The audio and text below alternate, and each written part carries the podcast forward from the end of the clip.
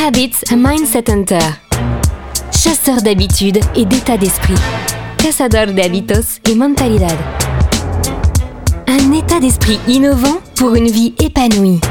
Une émission de et avec Melika Badreddine. Hello, hello, hello, bonjour pour notre rendez-vous habituel. Nous allons parler d'habitude, de rituels, de routine et comment on construit notre réalité puisque si l'on souhaite construire des habitudes, eh bien ça va passer par notre manière de voir le monde. Alors les amis, tout d'abord, on va se dire quelque chose et on va être clair. Tout dépend de notre perception du monde. Si, si, tout dépend de notre perception du monde. En PNL, on dit la carte n'est pas le territoire ce qui est totalement vrai bien entendu. Et notre modèle du monde constitue réellement notre représentation de notre réalité, notre vision, notre cadre de référence.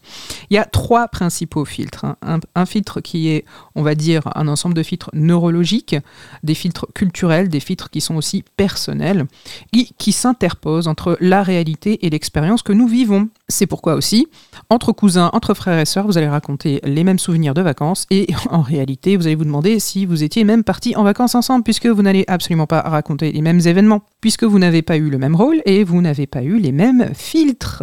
Nos filtres, c'est tout ce qui nous permet de percevoir le monde. Ce sont nos sens, tous nos sens. Et quand on parle de filtres notamment neurologiques, eh bien l'univers tel qu'il est, hein, en fait, nous apparaît face à des structures qui nous sont propres, qui sont propres à notre cerveau et à notre système nerveux. C'est déterminé notamment par la génétique, mais pas seulement. Et la réalité telle qu'elle nous apparaît, c'est donc une création, c'est notre imagination.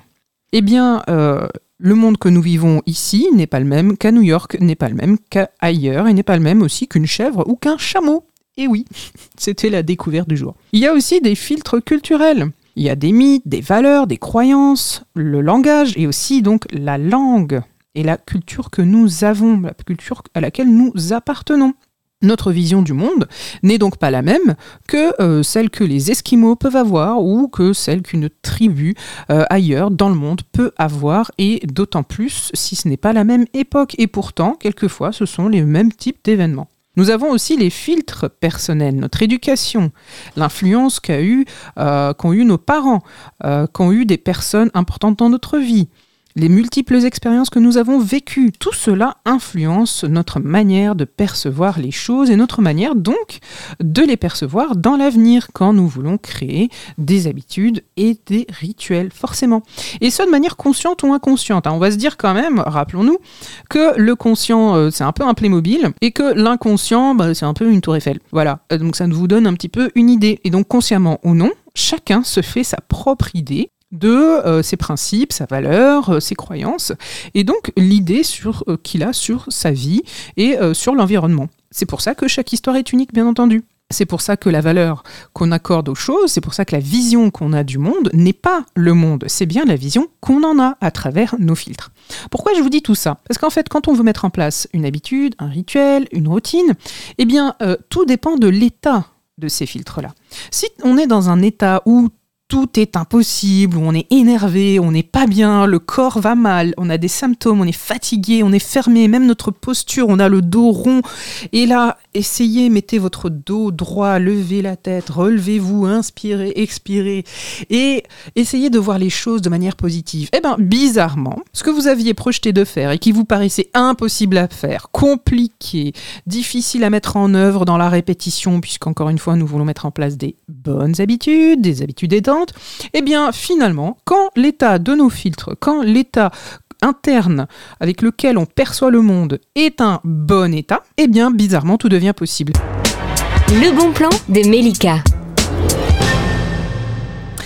Alors là, on va parler du bon plan. Justement, moi, ce que je vous invite à faire, c'est vraiment prendre conscience que votre état interne ne dépend pas uniquement des expériences qu'on peut vivre, euh, des contrariétés qu'on peut avoir, des retards, des gens avec lesquels on a rendez-vous, etc. Ça dépend aussi de la décision que l'on prend. Et ça dépend peut-être d'exercices de sophrologie, euh, d'habitudes justement qu'on met en place le matin pour que, quels que soient les événements de la journée, on puisse garder vraiment un état interne qui soit stable, nous permettant d'avoir une vision du monde qui est belle.